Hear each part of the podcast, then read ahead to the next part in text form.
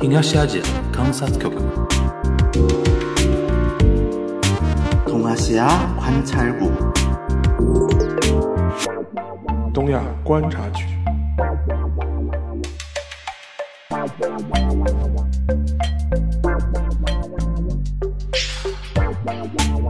Hello，大家好，我是樊玉茹，大家好，我是全小星。哎，欢迎收听本周的东亚观察局啊。呃，继续小新在那个线下我们面对面聊天啊。但这一期呢，我们聊一个比较呃 soft 的话题啊，没有那么时政向，没有那么硬核啊。那个聊什么呢？就是最近那个奈飞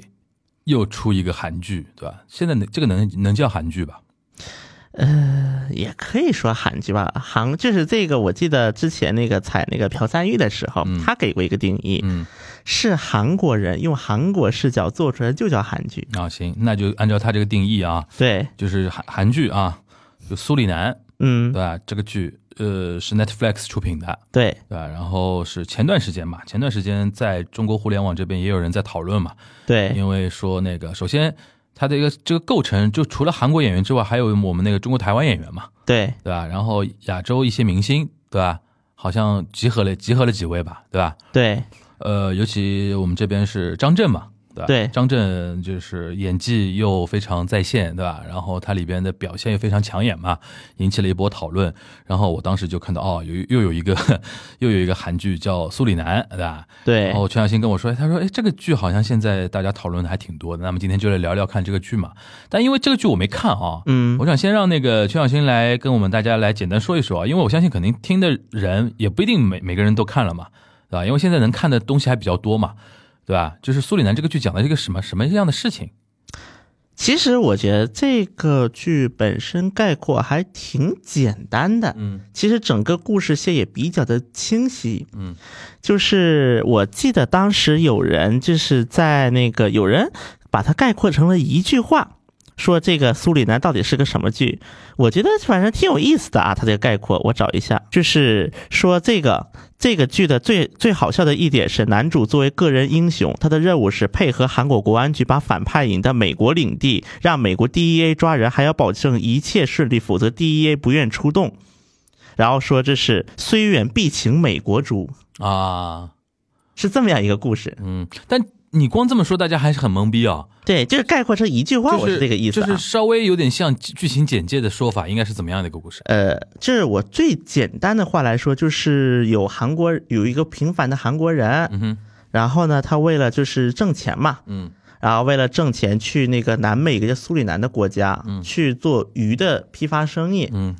然后在这个过程当中呢，认识了就是当时的就是韩国人教会的一个牧师，结果呢，这个牧师呢是当地一个通天的大毒枭， ，OK，它这个东西的时间背景大概是呃，这个本身的就是这个整个世界是零八年到零九年， OK，应该是零零八到零九年左右，但包括就是其中有回响的画面，就是男主男一就何何正宇回响的画面，回响的画面应该是一九，就是最早的画面应该是一九六八年，就是这个男主出生，然后这一年越战越战开战啊了，因为韩国其实有当时不少军人是派往越南去 OK 打仗的嘛， OK 嗯当然南越嘛那个时候哼，所以说他，但是他整个的背景是零八到零九年，就是男主的设定是四十岁左右，对，嗯四十岁的一个家长，应该叫，就是为了去挣钱，嗯去国外打拼。养家糊口。对，结果呢就卷入到了那个毒贩的过过程。南美一个叫苏里南国家的一个当地的一个毒枭对的，的一个局里边是的。 ，OK，然后，而且苏里南这个剧，它本身是以实际发生的一个真实事件改编是的，啊，那么这个真实事件涉及到的人叫赵凤行，叫赵凤行，就实际涉及的这个人，然后是九十年代末到两千年代初住在苏里南，然后呢去运营了一个大的一个贩毒网络。然后最后呢，被韩国的国家情报院和美国的那个 E 毒品监察局 DEA，然后呢，在零九年被逮捕。然后再后来就是被遣返回韩国，然后在韩国的监狱最后死了，嗯在去世有这么一个人。嗯但是当然实际的一个剧的话，它其实和就是实际的人是有一些差异的啊。嗯，大有改编嘛，对，肯定是有改编。那么当时这个剧最早让我关注到这个剧呢，是苏里南政府抗议。嗯，这个消息我也看到了，对，苏里南政府在二二，因为这个剧是二二年九月初对，对外公布的，然后呢，九月十五号的时候，当时苏里南政就是韩国媒体报道说，苏里南政府通过各种渠道提出抗议，然后呢，要求把那个标题改成苏其其他名字，就不能不要叫苏里南。嗯说大大概的意思就是说，这个剧在那个什么，这个剧严重损害了苏里南的国国家形形象啊对，就是因为在这部剧当中，苏里南这个国家它是一个很腐败的国家，像在这个剧的那个大反派，就韩国的牧师，嗯大反派呢，它本身又是一个，呃，大反派的话，它本身又是一种，就是又和当地的政府、当地的政要又有很密切的关系。嗯，而在剧里面，甚至还有这样的一个描述，就是当时那个相当于韩国那个牧师。出了一笔钱，然后呢，当时收的钱，人家那个苏里南总统非常高兴，直接开着一大帮坦克把那个韩国牧师的这个竞争对手是一个华裔华人，就华人的一个就是黑帮给直接端了，拿坦克给端了。嗯哼，对，有这么一个画面，就是根据这个画面，那意思就是苏里南的意思就是我们正在摆脱就是毒品的这种就是形象，结果呢，你们韩国又搞了这么一个东西，所以说我们会对韩国考虑一切可能的外交措施。然后最后呢，这个事情我据我所知是韩国后来韩国外交部介入了这个事情，嗯然后呢，给的建议就是说，它的外文名就不提苏里南这个国家，叫就是它的韩文名还叫苏里南，嗯但是它的外文名就叫做毒枭圣徒，啊，因为这个圣徒指的是，因为他的那个男男反派反派的那个是牧师嘛，木圣徒嘛，对吧，对，叫毒枭圣徒，这在韩国红嘛这个剧，还可以反映整体来讲，嗯我觉得在韩国的就是因为他毕竟韩国人那么骄傲的，他对于这种比如说还展现在海外的进行这些贩毒活动的这种韩国人社团 community 的那种展现，他们不反感吗？因为这个过程，但最后是有正义之光的呀，是韩国哦国家 happy 情报 ending 院。啊，对呀、韩国没国有家韩国人说那种话吗？那我们韩国人怎么可能贩毒哎 这个是、这个倒没有，啊？没有吗？哦因为这个啊，也我以有为韩国我我民以为众，我以为那个全世界的那个网友都差不多嘛。 因为这一点，我觉得韩国人他至少有一点比较那个什么嘛，嗯就是比较正面的形象，就是嗯他那个家长嘛，就一个普通的韩国人嗯哼出去挣钱，嗯哼，然后呢，后来帮助韩国那个情报机构来端掉了那个什么毒贩，嗯，这不也挺就正面的嘛？就有坏人，但是最终我们还是会战胜坏人的。对，啊 OK 是的， OK，所以我觉得这一点就是韩国国内就是说，觉得他拍的好的点在哪里呢？我觉得，因为韩国的话啊，当然这部剧我没仔细看，我说实嗯话嗯，我没有仔细看，因为也时间问题嘛。大概反正看了一个大概，给我感觉就是这个剧就是一话题还是挺新鲜，就像那个之前那个奇怪律师于冰雨，嗯就是有点这种感，就是话题比较新鲜，嗯就是之前没有聊过这种话题的。嗯就是在国外，就是在海外的那个韩国人。因为说起，我觉得因为南美嘛，这个本身这个环境，因为南美毕竟是离东亚最远的地区，在就地球上，地球的另一端，对，真的是另一端。嗯，就这些另一端的人，他一个生活状态，我觉得还是能够吸引不少韩国人的。韩国人 care 这种这种人群吗？就嗯，比如，说啊，像嗯我爸妈前段时间，啊不是前段时间，好几年几年前了，嗯去南美旅游嘛，嗯，他们回来跟我津津乐道的一件事情，就是什么在秘鲁当地的一个地陪，一个中国人，就是就他们跟他聊了很久，就是特别好奇一个中国人在秘鲁如何那个生存下去啊，然后怎么他们他们印象中会觉得说很难嘛，嗯对吧？然后说那边相对还穷一点嘛。但是他们会觉得说，哎，这个地陪、那个导游啊什么的，其实还过得还挺有意思的，对吧？嗯那种感觉，就是韩国人普遍上是会对这种散散布在美国以外的全球各地的韩国人会有兴趣吗？我觉得首先至少他是韩国本国人嘛，嗯就是类似于同胞的一种。我因为我们之前我记得当时在播客上也聊过这啊个韩国人，就讲我们这种概念，嗯就我们自己人，嗯就是所谓的这种概念在里面嘛。呃，当然有人呢，我记得，当然也有一些人，我记得就是把这部剧定义为是韩国版《战狼》， ，OK，韩国版《战狼》认为是嗯哼，啊、怎么说呢？怎么说对啊，虽远必请美国猪。 ？OK，对，因为你看大家这，因为因为你看这部剧的它整个过程是国家情报院必须要想方设法把这个毒枭弄到美国司法权能够管辖的地方，嗯然后再把它用美国的手把它端了，因为是有这么一个过程的嗯，因为他在美国有案底。但是呢，美国呢又要克制，他不能去其他国家去随意执法，所以只能把这个人诱骗到美国境哼，内。美国不是长臂管辖吗？这其实我觉得有人真的说这是韩国版《战狼》，我觉得有道理，嗯 OK，也有道还是 理。顺带把美国也夸了。对，我这是有道理的。对，爸爸还是好爸爸嘛。然后我觉得，而且这部剧呢，它其实讲到了几个几个点，我可能是比较感兴趣，就是觉得有意思啊。嗯一个就是韩国人教会，啊，其实，在全球的，就是比如说我们说就是各个国家的嗯人，那么出国了之后都有一个自己的一个聚主心骨嘛，类似于就是对聚集的一个集体嘛。那么比如说对于很多华人的唐人街，唐人街对吃饭的地方，对对吧？那或么者说嗯早年的早年出去的有有那种所谓宗祠，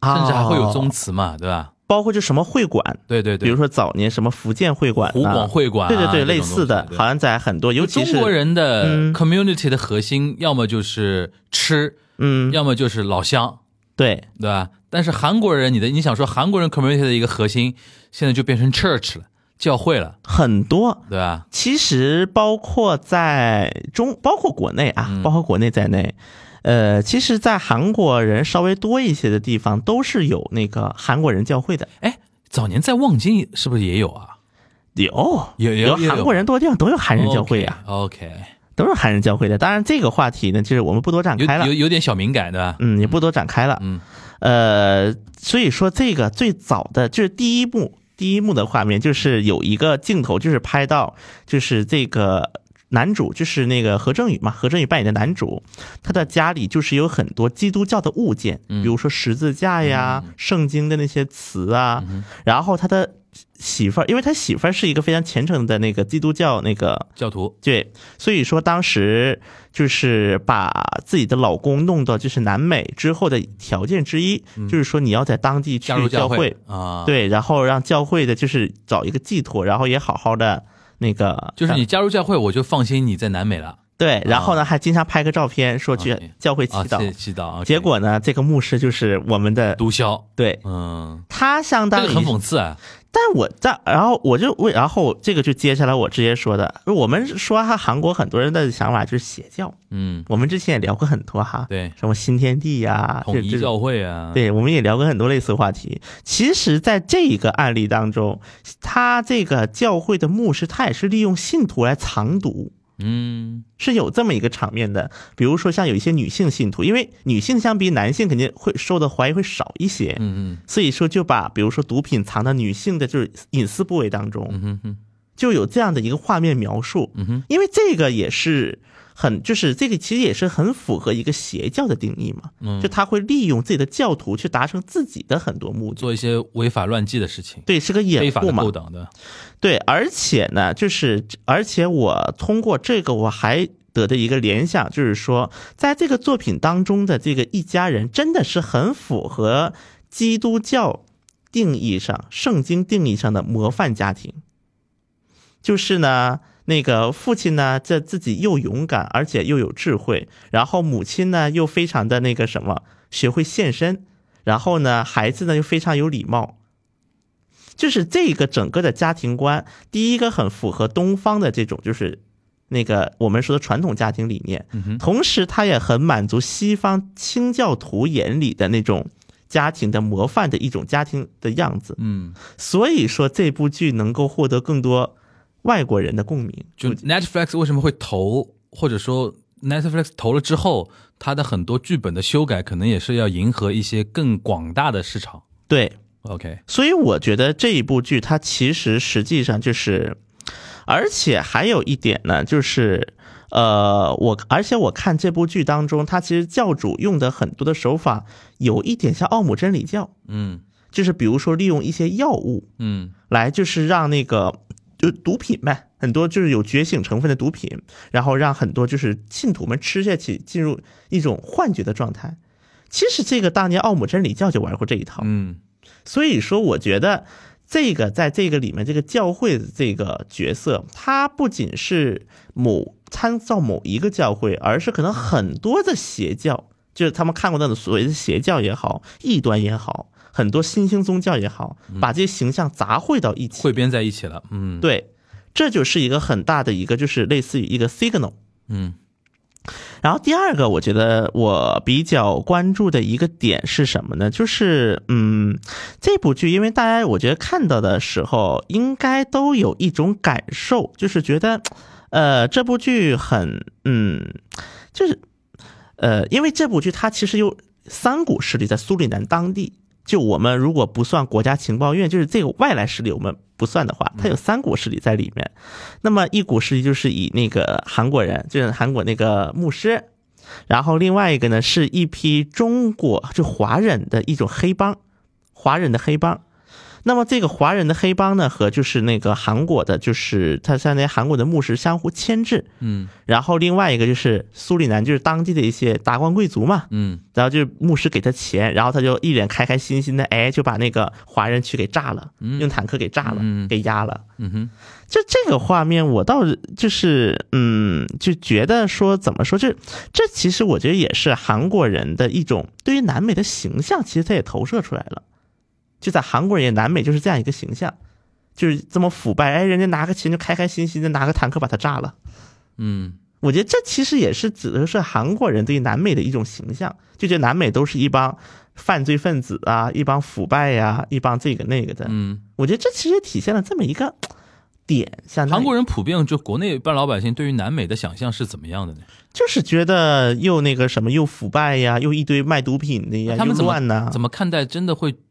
就是去到南美去寻找机会的韩国人呢？因为其实韩国人现在也是满满世界跑的嘛，对，去韩去南美发展淘金机会的韩国人是怎么样的一批韩国人啊？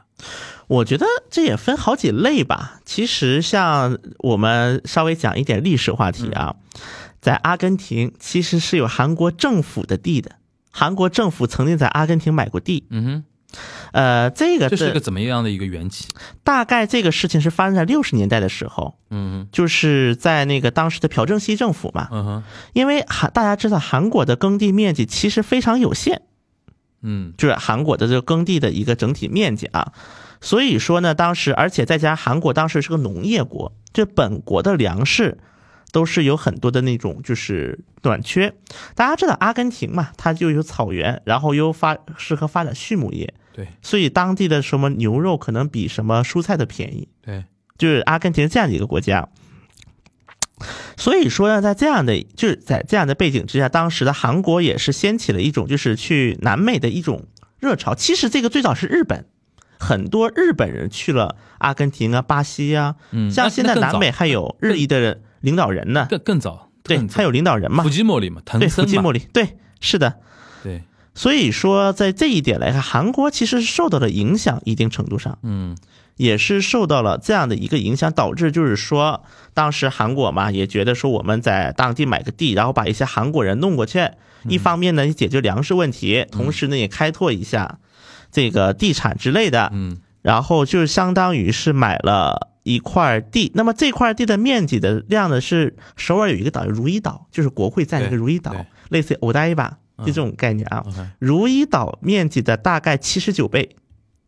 买了一块地。在那个阿根廷呃首都吗？不是在阿根廷郊区，郊区对，离阿根廷首都大概一千公里，OK，的一块地买了一个，倒不小哦嗯，七就是是两万两万公顷， ，OK，两万公顷左右是首尔的三分之一，嗯哼，买了这样一块地，但是被放，然后这块地名就叫韩国农场，嗯哼，就在韩国。其实我觉得这么一说，上海不也是在当时不也是在就是外地不也有一些上海的农场嘛，比如大屯呐、就飞地嘛，在江苏啊、安徽不也有嗯那个飞地性质嘛不太一样。对，但是逻辑是一样的，嗯都是一块飞地嘛。 OK，呃，所以说当时也确实尝试去开垦过这块地，嗯哼，只是呢后来发现这块地呢就是也不适合运，就是种种粮。然后外加韩国自己呢也在发生了很多的变化，所以大概到了零几年的时候就没有人管这块地了。嗯就按理来讲，应该是韩国政府管理这块地，但韩国政府也没有人去管这块地，最后就当地人可能就直接自己自己种自己的了。啊，然后在李明博政府时期，当时韩国又提出来过，说我们能，因为现在不是就业困难，不要去海外就业嘛，嗯，是否可以把一些韩国人弄到阿根廷农场种地去？我的妈，然后再到文在寅政府，当时也有人提过，说是否可以，比如在上面建一些东西嗯，什么的，但是反正都最后就不了了之了。那韩国老百姓之间的，就是比如说，你们当时你在留学的时候，会有听说有一些同学什么去南美发展吗？嗯，我觉得我因为首先呢，大学这样的一种环境啊，因为很多都是知识分知识阶层嘛，那么知识阶层去南美发展，其实最多还是比如说学语言的， OK，学南美什么葡萄牙语啊、西班牙语这种的，因为相比葡萄牙、西班牙，可能南美机会还是多。尤其是韩国嘛，他自己就是有一段时间确实也比较重视南美的外交。呃，是有什么背景吗？其实我觉得要说背景，可能更多是一种标新立异的一种概念吧。就是韩国外交自己尝试，比如说，因为是的朝鲜嘛，韩国外交有一个阶段，它是很在乎朝鲜，都在联合国争取票数的。对，就有这么一个阶段啊。哦 OK，然后外加上韩国的企业嘛，也有一些，比如三星、LG 啊，也有一些进南美市场。三星 LG 现代汽车这种在那个什么巴西啊什么的，呃，阿根廷啊这种人口相对大的城市，有呃市场占有率怎么样？你你有研究过吗？呃，其实韩国产品在南美的占有率还是可以的，嗯，我知道文化产品很厉害。嗯就不仅文化产品，我是我是我我说一个点，我上次最震撼的就是那个东方卫视那个节目嘛，嗯， 《花样姐姐》。花样姐姐啊，花样姐姐有一季，然后是在乌拉圭还巴拉圭？嗯乌拉圭吧，好像。嗯，乌拉圭，就第一季我记得是在土耳其，我就很震撼了。嗯第呃第一季有那个宋茜，嗯，然后在那个土耳其一下飞机，一堆那个土耳其的少女认出宋茜，然后围上去，然后震撼了一林志玲这等人，因为林志玲在土耳其没人认识，对但是大家都认识 Victoria，对是叫 FX 嘛，是是对叫 Victoria Victoria，的是是是，都围着围着宋茜，然后我就印象很深。然后第二季又来了，第二季是那个 Harry Harry 啊，刘宪华，刘宪华，刘宪华在第二季嘛，然后他们去了乌拉圭，哇，你想他一下飞机， 有一堆人又又拥上去了，我就这两季节目让我觉得哇，韩流真的现在无远弗届，就印象还蛮深的。是的，因为尤其是在南美之前，韩国的很多经纪公司有一个恶趣味，嗯经常喜欢拉记者去南美。嗯比如说，只要某某明星开了个，我咱在这里不说公司啊，嗯我怕被告，我怕被他们告。 但是我是知道有这么一个情况的，确实有那么个别几家公司，每次在南美开那个演唱会，嗯，就把韩国的一帮记者拉到南美去，去玩吗？去看呐，来你看看多震撼现场。哇，就是在地球的另一端，我们也开成这样的演唱会。啊对呀、大韩民国的文化力量啊是多么的强大， OK 就这种啊，这种画风，然后股价也顺便拉一波， ，OK，对，是有的。呃，所以说呢，在这一点来看，其这实是我文化产品吧？对，那么这就回到那个硬硬的那个产品这边我觉得硬的产品在比如说像三星的一些家电， ，OK，包括现代一些汽车，在美洲市场它的反应也是比较可观的。嗯虽然可能跟日本产品相比有一些差距，总体来讲，而且啊，对，其实韩国跟南美还有一个有有意思的一个故事，就是关于世界杯，啊关于世界杯的故事。啊，大家知道零二年韩日世界杯，对对，其实韩日世界杯那真个的、那个裁判是南美人不是，首先不是，首先是这个办世界杯的过程。啊啊啊，第一个是，当时因为大家知道南美它在足球，尤其在国际足球界还有它的分量嘛，啊对，而且相大当家重的分量，而且大家知道南美很多国家是互相看不上的，对，所以就变成了当时的一种情况，就是我支持韩国，你就支持日本，他支持日本，哎，我就支持韩国，嗯就这个最后就明明是一个韩日世界杯，最后在南美打得不可开交，就看不惯的国家互相支持对方的国家，啊，是有这么一个，是有这么一个，就是在他的一个世界杯的一个决定过程当中，是有这么一个故事的。嗯尤其是呢，当时因为正好零二年那一届世界杯的时候，国际上是有一种舆论认为说，就是在那个欧在那个欧洲和美洲大陆是轮着举办的过程当中，嗯是不是需要给其他的大陆一些机会？嗯哼那么当时呢，在除了欧欧洲大陆和美洲大陆以外，嗯能办得了世界杯的国家，在当时，因为你要办世界杯，你足球也得当时的一个认知是因因为为足球有点水平，因为九四年美国办过世界杯了，对九八年是法国世界杯嘛，对然后必须是非美洲、非北美大陆，这美洲大就陆美洲大陆以外的地方和欧洲大大陆以外的地方办，那么有其有这个能力，只有亚洲了，而且亚只有洲东亚就了，日韩对，只有就日韩剩日韩因了。为零九几年那个时间节点的话，也就日韩的经济状况相对好一点，是，所以说这个情况就导致说日韩都因为有自尊心嘛，对的一个国家自尊心的问题嗯了。不能让，对，所以说呢，就是日韩两国就相互影响。嗯，那么当时的贝利是支持日本举办的，巴巴西西的贝利巴，西所以阿根廷宣布支持韩国。 OK，马拉多纳宣布韩、呃、支持韩国嘛？这对种啊，就是这就是你支持日本，我支持韩国，你支持日本，最后吵到最后的最后，而且当时甚至那个当时的巴西，因为那个当时的国际足联的会长也是巴西人，也是支持日本的，对。日本单独举办的。然后甚至他说了说韩国有战争危机，所以要让日本办呃那个朝鲜半岛啊对吧？对 OK，所以说呢，当时本来大家以为说日本可能能稳稳办了，嗯因为当时的国际足联会长都这么开口的话，结果呢，马拉多纳支持韩国了。嗯，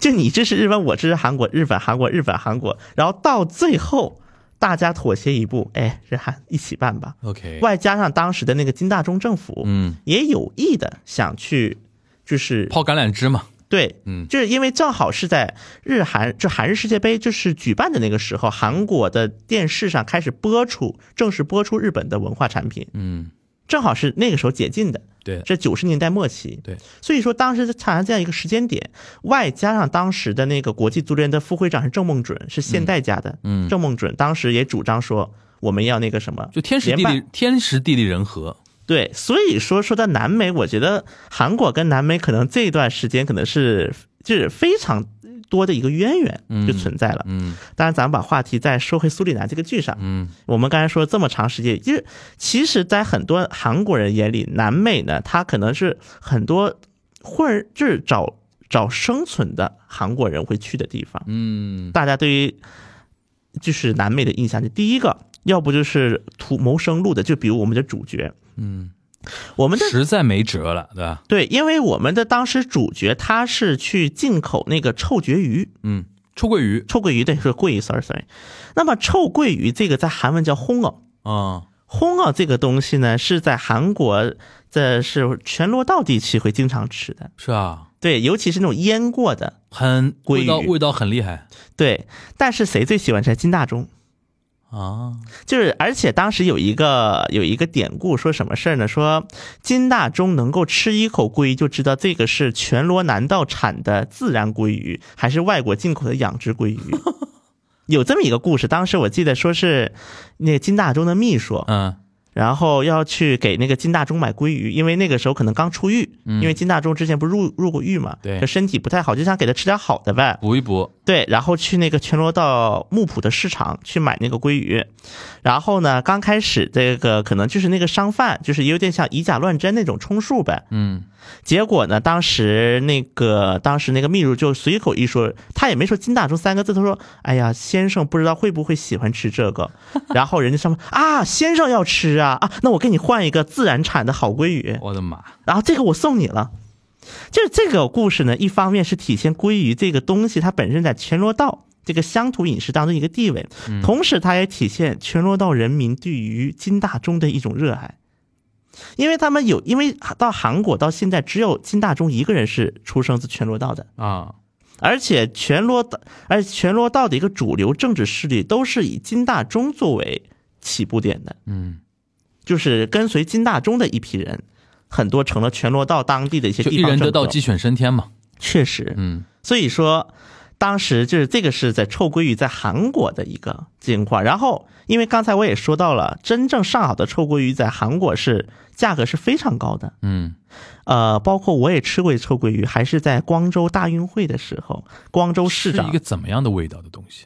怎么个做法？腌的腌的鱼，咸吗？还是什么？有一点咸味发酵有点啊发发酵酵 OK，但是是臭的，味道很重啊。呃，挺重的， OK 就是嗯，也就是臭，也就比臭豆腐好一点儿 OK，啊。就这在种感韩觉国是一个名菜吗啊全罗道地区的名菜，大家都知道，但是韩可能韩国人可能也接受不哦了。 ？OK，就能接受的人，我记得当时印象很深的，当时光州市长请外国记者吃饭嗯，上的臭鳜鱼，哇塞，说这是当地的名菜。嗯我记得当时不少外国记者直接就疯了。嗯，那当然，我觉得这个体现当地的一个地位，所以说，那这个他主那角他那他这个主角是这个设定，对于韩国人来说是有什么样的一些梗吗？就他一说，大家就知道他来自于哪里的意思吗？呃，我觉得这个主要就是因为这个臭鳜鱼本身，它在全罗道当地就有存在这么一个地位，嗯，而且它的价格也确实高，所以说南美有很多臭鳜鱼，大家不吃，啊，大家不吃，然后呢，它可以能卖做这到个韩国就能挣大钱他了，可以做这个生意，就等于对，所以是有这么一个始发点在其中的。 OK，然后我们就去吃这个，就是就去进臭鳜鱼了。所以说，我觉得这个是可以，我我就讲清楚了这个点。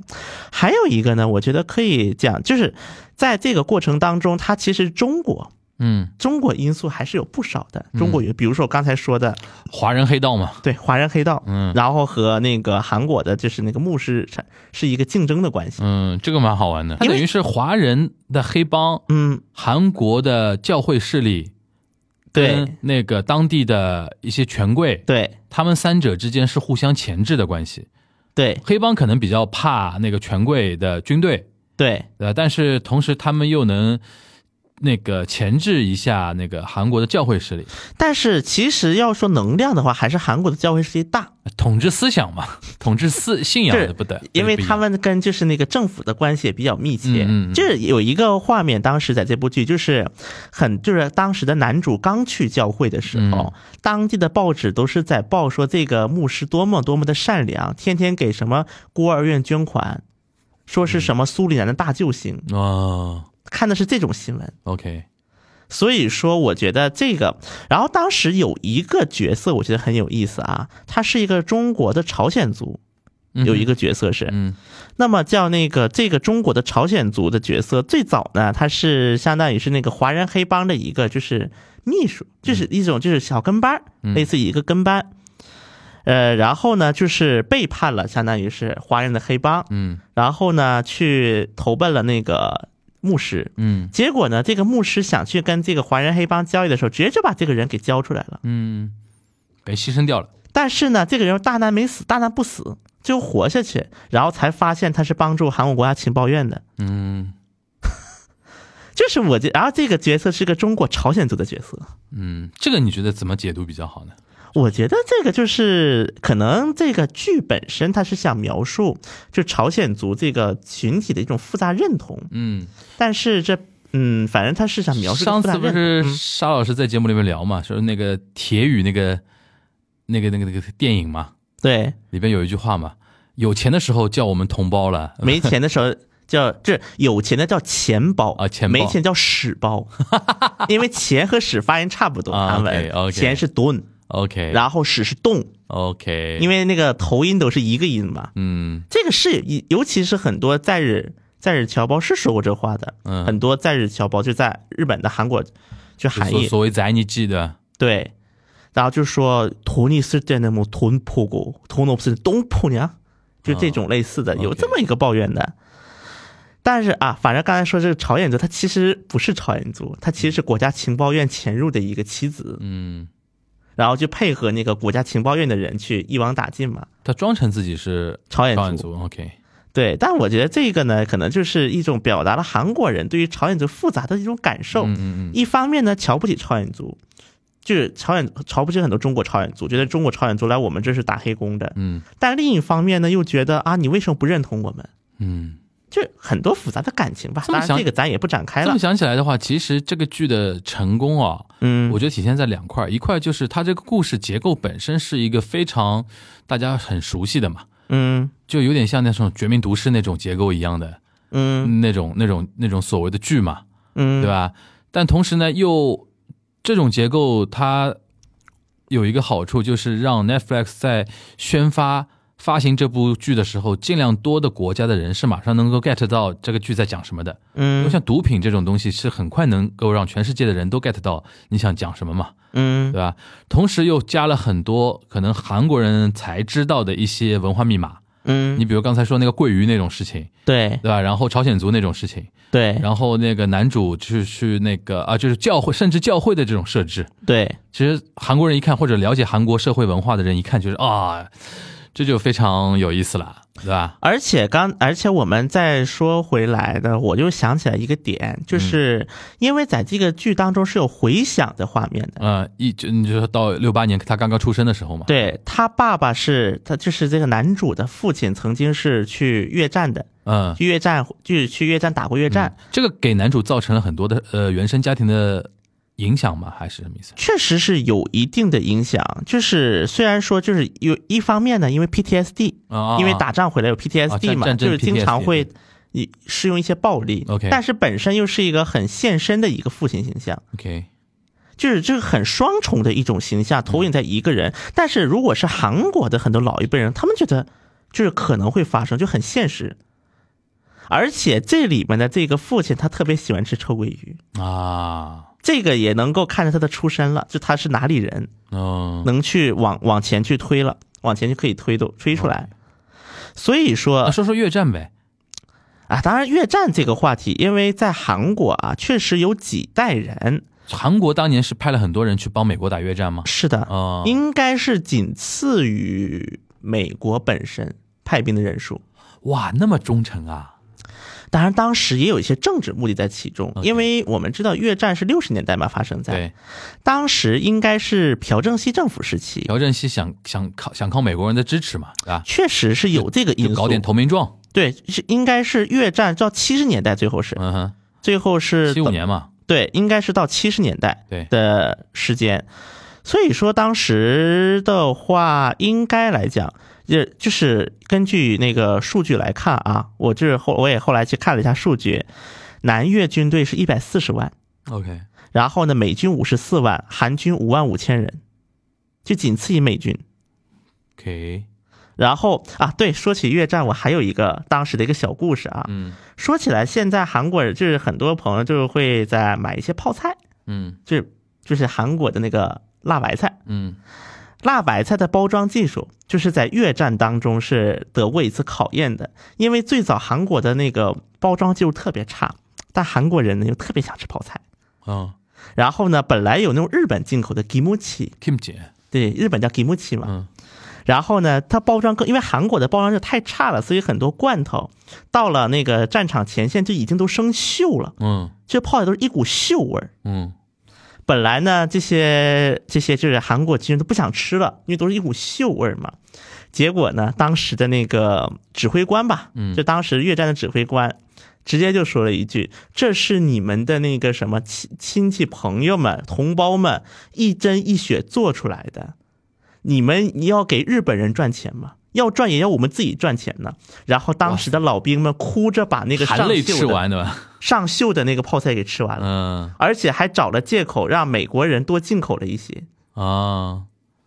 这所以说，越战这一代人，就是参加越战的这一代韩国的人，他其实到头来是有一种情怀存在的。嗯，我觉得无论如何哎，那那韩国呃，就我们扯出去聊啊，嗯，韩国国内是如何看待就现在的韩国普遍是如何评价那越战和当年他们派兵这件事情的呢？我觉得首先越战韩，因为像美国，它后面反战也很厉害嘛。对等于现在他们越战都不太提嘛，对吧？好像就觉得说很、很、很负面嘛，对这个事情，对吧？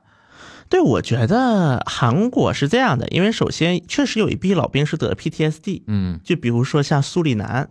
其实包括另一部韩国电影《国际市场啊，》对当中也描述是这个时代背景。啊，国际市场说的是国际市场延伸很长的，因为国家它本身是个市场，是在釜山的一个市哦场。对对对对对最早形成是朝鲜战争的时对的候，对的很多我我一我逃以难为一直说的是朝鲜战争那个事情，对，所以说就是国他际那市那个那个这兄兄妹是分开是因为那个朝鲜战战争嘛？然后后面就是越战，一直再到啊再后面。哦，他好像被拉到越战战场去了，对吧？对啊，对，所以说在越战战场好像受伤了，对吧？对对啊对，是的，对是的。所以说有不少，尤其是讲近现代的韩国电影，包括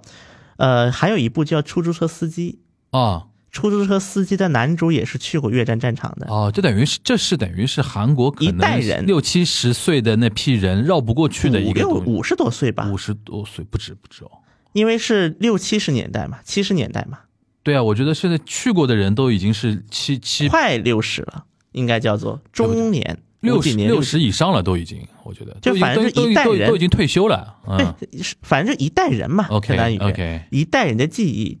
所以说呢，虽然说越战在韩国很多就主流社会不会的，因为也是一道跟越南的关系，嗯因为韩国确实这两年的经济上和越南走得比较近，嗯，尤其是多强调越战，战没好处，对吧？对，确实。嗯，但是如果是很多文化产品，它会不由得提到，因为相比于朝鲜战争，朝鲜战争太远了，对已经真的是太远了。对的，但越战还是很多父辈经历过的事情，很多人还活着嘛。对对，所以说在文化产品上，其实能看到越战的概率是最大的。嗯包括啊，到后面其实呃，很多韩国人后来去南美嗯和越战也是有一点点关系，嗯当然关系不是那么大，有有一点，就是当时因为韩国国内的一个环境问题，所以说确实也有一批不想去参军的人去了南美，啊，逃兵役有，OK，也存在，但是这样人不多啊不，多啊但也存在。所以说这是个很多面化的一个环境，嗯就是有一批是真的是远走他乡讨讨生活的，觉得南美是一个就是未知的国度嘛，嗯想去南美重新开始新的生冒险家的乐活园啊。对，另外一批人就像毒毒贩，像比如说我们这个就是这剧里就出现这样毒贩，因为确实毒贩也很多活动在南美嘛，跟当地的黑帮啊结合在一起。嗯当然了，这部剧它没有描述当地的黑帮，嗯它主要描述就是华人黑帮，然后还有就是当地的一些腐败的政客。不过说到这个点呢，刚才我们最早不也说到说苏里南它是政府抗议嘛？，对当时因为苏里南没有韩国的使馆，啊，虽然建了交，但是是委内瑞拉使馆驻委内瑞拉使馆是管辖苏里南。嗯当时委内瑞拉使馆就发了一个公告，说请各位在苏里南的韩国侨民务必多注意安全，不要刺激当地 民众。就是虽然说苏里南可能就是当地什么情况呢，信息传的不会很多，嗯但是我觉得这个公告出来就表示这是有过什么事情，是有过一些事情发生的。嗯发出这么一个公告来讲，嗯哼就对当地的一个对韩国的形象应该是产生了一定影响。嗯。就从总体的一个情况来讲，那现在韩国对于那个苏里南发的这个声明本身，它的一个反应是什么呢？这韩国没国内舆啥论反应啊无，所谓啊太小了呀，这国家也。啊，OK，而且后来韩国外交部也调停了嘛，就是外文名字就不提苏里南三个字了 OK 只有韩文名叫苏里南，嗯，外文名字叫毒枭圣徒。行。那除了我们刚才聊了一一一堆啊比较宏观的东西啊，嗯，聊聊剧本身啊，你你觉得男主怎么样？因为这个这个演员也很有名嘛，对，何正宇嘛，何正宇很有名嘛，他现在靠这部剧有点怎么样？就我觉得，首先，嗯，这个就是，哎，这个主角挺何正宇的，怎么说？这是比较符合何正宇这个个人形象。就我觉得，他大概挑角色的，呃就是挑本子的时候刻意挑了这么一个，而且就是虽然说，而且这部剧呢，它虽然整个的基调是一个比较就是复杂混乱的情况下，而且男主他又是一个普通的一个就是家长嘛，相当于、嗯嗯一个就是那个像家那户主嘛，嗯，就是家里的那个顶梁柱，一家之主对一一家家之之主主的角色。但是其实如果看这部剧，其实就是呃，它也是一个非就是站在德智体共同发展的、全面发展的一个人物，嗯就是能在那么样复杂的一个环境下给自己谋了生路，而且能够帮助国家情报院端掉了这个团伙。嗯然后，所以说，我觉得首先呢，这个人就是这个江叫江仁九嘛，江仁就是他的剧里的角色，江仁九还是一个比较就是有点像战狼的吴京吧，当然可能跟形象跟吴京不太一样啊，嗯因为吴京在《战狼》系列里面也是一个比较完美的角色嘛，嗯嗯嗯嗯，就是在他就是在那样的一个环境里面最完比较完美的一个角色。对那么在苏里南当中，江仁九是在当那种环境下比较完美的一种角色 OK 完美的一个主角， ，OK，然后经历了各种磨难，最后帮助了韩国，帮助了韩国让美国把他诛了。嗯而且啊，说的啊，不过说起苏里南，因为今天就是我们漫谈嘛，嗯，这部你剧说。你说，其实说到苏里南，我又想起来，它有一个就是棒球的因素，这个你棒球的元素，你朴那个朴赞浩，对嗯啊不是，对朴赞浩，对，在作品当中呢是出现了朴赞浩的，就是那个签名的棒球。嗯而且后来朴赞浩自己出来说了，说他看了这个绝对是他自己真签过名的正品， ，OK，就他也哦就而且他也不用了一知个啊真的道具对，而且朴赞浩甚至说他也不知道怎么人家拿到了这个道具的。 ，OK，然后呢，就是啊是因为零八零九年那个时间节点，朴赞浩正好是当红的时候嘛，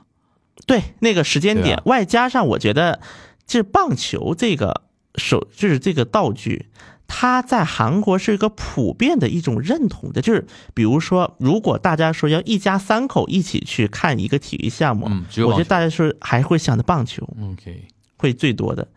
就是比如说，包括在韩国各种应援文化，棒球是最发，比如说吃炸鸡、喝啤酒，嗯然后还有什么啤酒小姐姐给卖酒的，嗯这种都是最早的棒球实现的。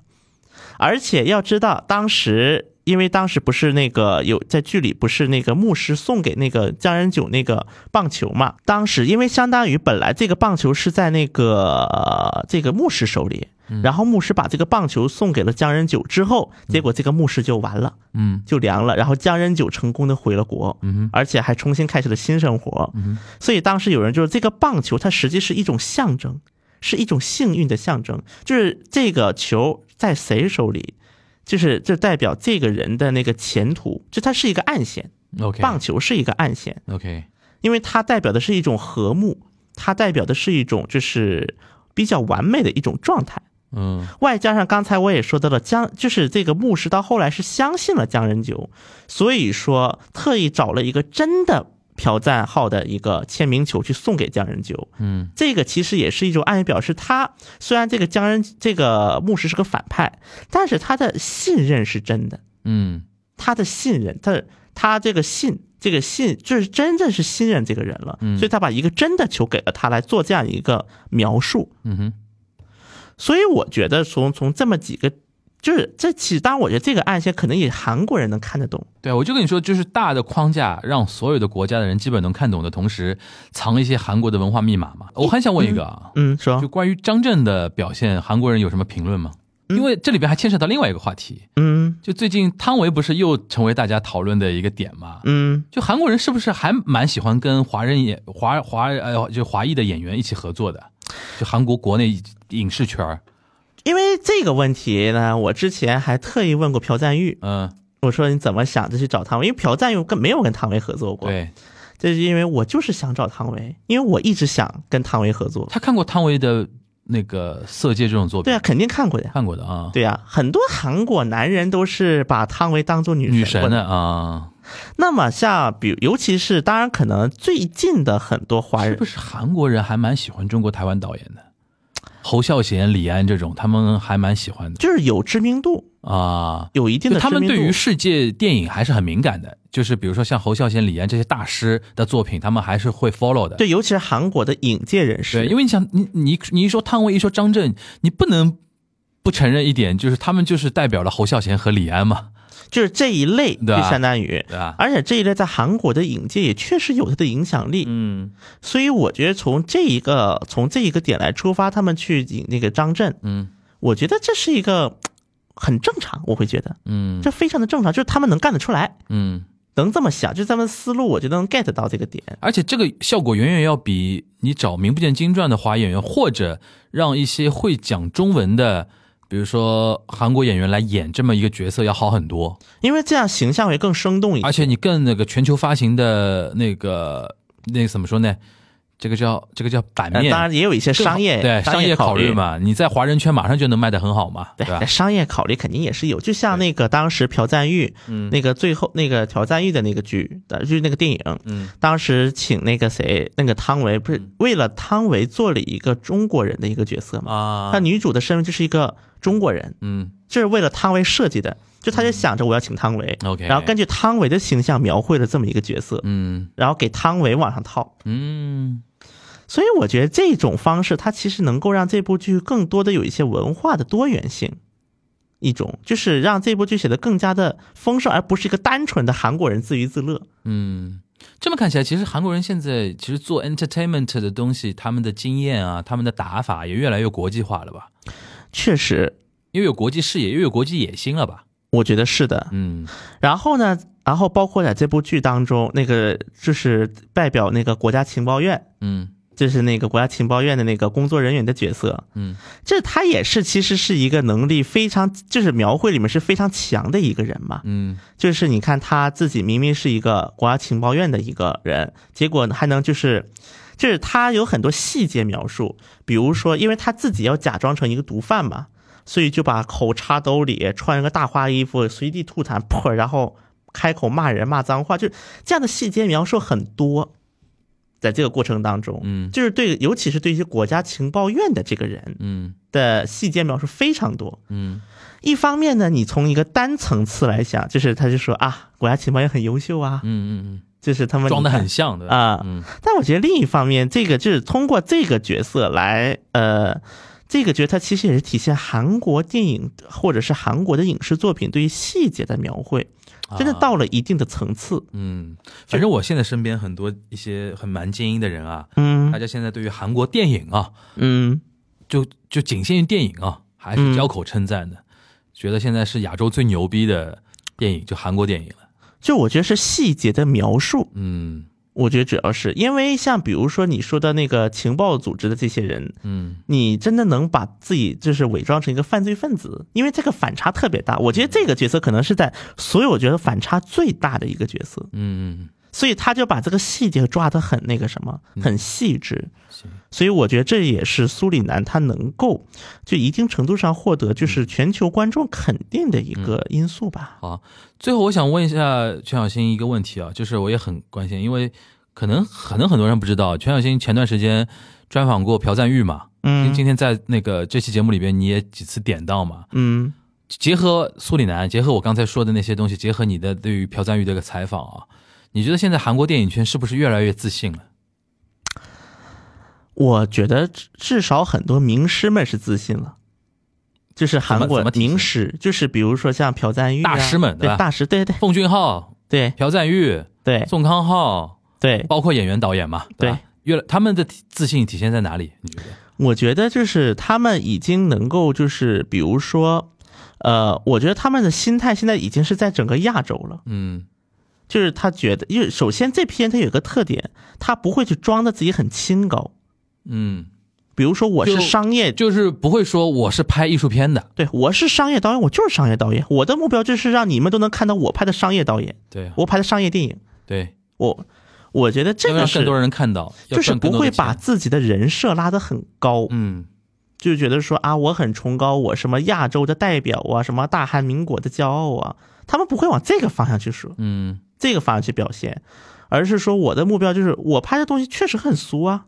但是我就想让你们看呢、就电影论电影，对对给我拍的可能确实你们说的俗，那就是俗，嗯但是呢，我就是想你们主流的，就国际主流的那种，就是电影圈看到亚洲的这种俗套的电影，嗯就所谓的俗套嘛，是商业电影嘛。嗯包括我在跟他们沟通的时候，就是他们对于韩流这个东嗯西，其实反而我觉得很多电影大师他对于韩流也好，对于韩国文化的一种定义，要远远的比韩国普众比普通的舆论要宽容很多。哦是吧？就比如说，他们可能会觉得说，哦，这个东西只要有韩国元素，都能算，然后是算韩流国的视角，嗯哼那它其实就是一个 K drama，就是 K movie， ，OK。就它就是它就是一个所谓的 K 什么什与么。之相对的有哪些？比如说团体或者阶层愿意，就是把那个韩流规定的非常死啊？就舆论呢，就觉得啊舆你论奈飞，你这个算韩流吗？那种美国公司拿美国挣的钱， OK，包括韩国的很多政界人士、啊是啊，不是这些大师反而是在外在就是全球市场吃过见过，所以说反而会更宽容，我觉得也有这个因素对。啊吧？反而是固守在韩国本土市场的那些人会什排么就斥是很多那种，狼来了。对啊，有道理的。包括像我，嗯，我我还觉得啊，像有一些韩国的，就是他们大师已经把目光放在亚洲电影了。我这们里应该边这里，边嗯我先提一嘴，上一次我记得我有一次跟你那个连线的时候，嗯你提了一嘴，就是你当时问朴赞玉是嗯朴赞玉吧？对，问朴赞玉关于那个怎么看那个中国电影的那个话话题嘛？嗯，然后那段话，那段话后来有有人把它听听读听写下来，嗯但是没有艾特我们全小青，嗯，也没有艾特我们是我们东阳观察局讲的，但是在在我的那个首页出现过很多次。就朴赞玉那段话被视为情商很高 嘛，讲的非常好嘛，对吧？既没有戳我们的，又既没有戳中国观众的玻璃心，但同时其实也讲了一点东西出来，对吧？对但是我很可惜，那个那个听写的那个姐们儿呃或者哥们儿，他只是说听到一个播客里边讲了这么一段话，那但是没当但但没有点出来。我们嗯先让全小新再再说一遍，就是朴赞玉是怎么说的。然后同时我们呼吁啊，就是如果大家要借用我们的内容的话，还是要艾特一下我们，对吧？就是东阳观察局首说的， 或者说朴那个全小新本人亲自采访的观点啊。对，我觉得主要是朴赞，就是我我，但是我的就是从我的后台数据来看，嗯朴赞的采访关注度很低。不一样啊，从我的后台来看，你的后台数据是传统媒体的那些平台啊，你知道吧？就我都以现为在没有人看呢。 有一些隐秘的大 V 是我们东亚观察局的隐秘听友，他们听到一些好玩的观点之后，自己发了一个微博，然后转的很凶，你知道吧？但是跟我们完全没关系，你知道吗？ 你把那句朴赞玉的那个话再说一遍，就是我记得当时我们连线的时候，我问你嘛，就是说朴赞玉有没有评论过中国电影，对吧？嗯，因为尤其像今年，今年特别明显嘛，宋康昊拿了那个戛纳影帝，对吧？。对，然后国内又来了嘛， 就是国内又哀鸿遍野，哎呀，中国电影怎么办啊？然后怎么怎么怎么啊？然后你正好有一个采访朴赞玉的一个机会，我当时就问你嘛，就是朴赞玉如何评价中国电影现在跟韩国电影的一个差距？然后朴赞玉有一段非常高情商的回答，哎你你再你再复述一遍，对，我觉得他当时是说这么样的一个话嗯啊，就是说，就是首先他把自己定位在一个商业导演的商业电影的一个就是角色上。嗯，目前在国际上提到整个亚洲电影，就不仅是韩国，包括整个亚洲电影，很多的人会把框架定在剧艺术电影这单个的范畴当中。我自己作为商业电影的导演，坚定的认为，对于亚洲电影，必须要提让必要跳出这样的思维定式，这是每一个亚洲电影人应当肩负起的一种宿命。无论是我还是日本导演，或者是中国导演，嗯哼，虽然《寄生虫》开了一个好头，让欧美人开始用非艺术电影的角度来看待亚洲电影，但是呢，这个道路仍然很走，也需要走很长的路，需要每一个亚洲电影人的共同的努力来完成这样的一个宿命。然后他就后来就提到说，一直的那个失之愈合，他在戛纳遇到失之愈合的时候，他们可能也聊了一些话题。说失之愈合不仅是他敬重的导演，也是最优秀亚洲电影人之一。要有更多的亚洲电影人要涌现，有更多的亚洲电影人去拍商业电影，并且让更多国际主流的声音去看到，这样才能够使亚洲电影完成破壳的整个过程。嗯，他的意思呢，就是朴赞玉那个意思呢，就是他没踩我们全小新给他挖的那个陷阱啊， 就是他没有聊中国电影怎么怎么样，而是说韩国电影、日本电影、中国电就影、嗯亚洲电伊影，朗，甚至包括伊朗电影，对吧？甚至包括比如说那个中国台湾、中国香港也好，对吧？这些电影打包在一起，在西方人眼里统一叫做亚洲电影。然后呢，虽然《寄生虫》的成功让大家开始关注到了亚洲电影，但是亚洲电影现在在西方人的眼里，还主要就是比如说一些文艺片对的一些存在感，你包括像那些什么马来西亚电影、啊、泰国电影啊，对吧？对大家都只关注文艺片。但是朴赞玉的意意思就是，我们未来要联合起来拍大量的有全球影响力的商业就电影。嗯文艺片的影响力是有限的，就文艺片的成功不能代表亚洲电影的成，而且朴赞玉，我觉得还提到一个非常重要的点是什么嗯呢？说就是韩国电影、日本电影还是中国电影都属于亚洲电嗯影，尽管这两年呢，就是比如说像。朴赞玉啊，就是一些韩国导演可能在国际上稍微有了一些影响力，但亚洲电影不能少任何一环。谁缺失嗯了，哪个国家缺失了，尤其是这些中日韩主要国家缺失了，就很难对外说这是亚洲电影的整体的崛起。对，就这段话呢，上次被人疯狂疯狂引用，你知道吧？哦，我都不知道啊。哎，你这个你看，我们今天要声明一下啊，这是我们全小新的采访结果啊，大家如果要引用的话，还是要艾特一下我们东亚观察局啊。行，我觉得其实今天我们从苏里南出发嘛，嗯，还是因为每次韩国，比如说通过 Netflix 也好，通过任何平台有一个非常受关注的影视作品，都会引起很多人的感慨，对吧？对人家已经走了那么前面了，对吧？但是我觉得非常有意思的一点，韩国的一些大师们反而不这么看这个问题，因为在他们眼里，我们还没有冲出西方凝视，对吧？因为说老实话，我上次跟一个当代艺术的一个一个朋友聊天，他说也是的，他说他说几年前中国当代艺术受关注，只是因为他们对中国突然有兴有兴趣了，然对后，过了几年，他可能对于什么那种什么东南亚有兴趣了之后，你就变成一个过时的一个 icon 了。是对吧？他说，其实换到那个电影语境里边，只有当整个亚洲电影，包括市场也好，包括品味也好，包括所有的影响力也好，你通过商业电影逐渐有了世界性的话语权之后，以后才有那种可能性，说人家抛弃所谓的叫西方凝视。哦，对你们叫亚洲电影，以后不就是什么时候没有亚洲电影这个说法呢？才有真正的亚洲电影，对。我觉得其实朴导也就是就这个意思嘛。这么一对个吧含义。我们太强调亚洲电影，太强调韩国电影的崛起，太强调什么日本啊，失之愈合啊，其实是一种失败，因为还是在西方人的凝视里边。对，这是个小众，就是我对啊们是自己把自己当做一个小众来对看的了，。对的，对的，对的。我觉得，但是话说回来，还是因为韩国人现在走在前面，他们才有这个底气。而且敢说我这觉个得也话不是韩国人都有这样的底气，其对实也就是所谓的韩就国像大刚才师我们们说。的嘛，就是韩国那些固步自封的人还在排斥 Netflix 的。对，就每个国家的市场都一样的，总有一些，比如说固步自固步自封、井底之蛙，然后天天喊着“狼来了”，但同时呢，也有一一批人在做一些开拓的事情，在做一些交流的一些事情嘛，对对吧？所以说，我觉得还是通过这期节目，最后我们上个价值，对吧？呼呼吁呼吁大家看一些，就是说文化啊、一些文化战略啊什么的，也还是要抛弃一些非常陈旧的、一些封闭的、一些保守的观念啊。对还是要大家一起往前走嘛，对吧？哎是的大家学学朴赞玉啊，大家 把全小新，哎，那个你可以说一下，你那个如果那篇那个专访要怎么找找到？啊如我果们现在要那看个的 show 话。 notes，在 show notes 上发啊，吧。像我们在 show notes 里面发一下那个专访的链接啊，对，那是个个微信公众号，因为微信公众是号啊，然后那个那个那个那篇文章呢，可能目前看的人比较少，但是全小新那个观点呢，被很多人 就是全小新转述的那个朴赞玉的观点，我那天真的看到很多人在在那个那篇微博下面在转发，但是呢，就是那个人从头到底没提是我们节目里面讲 的，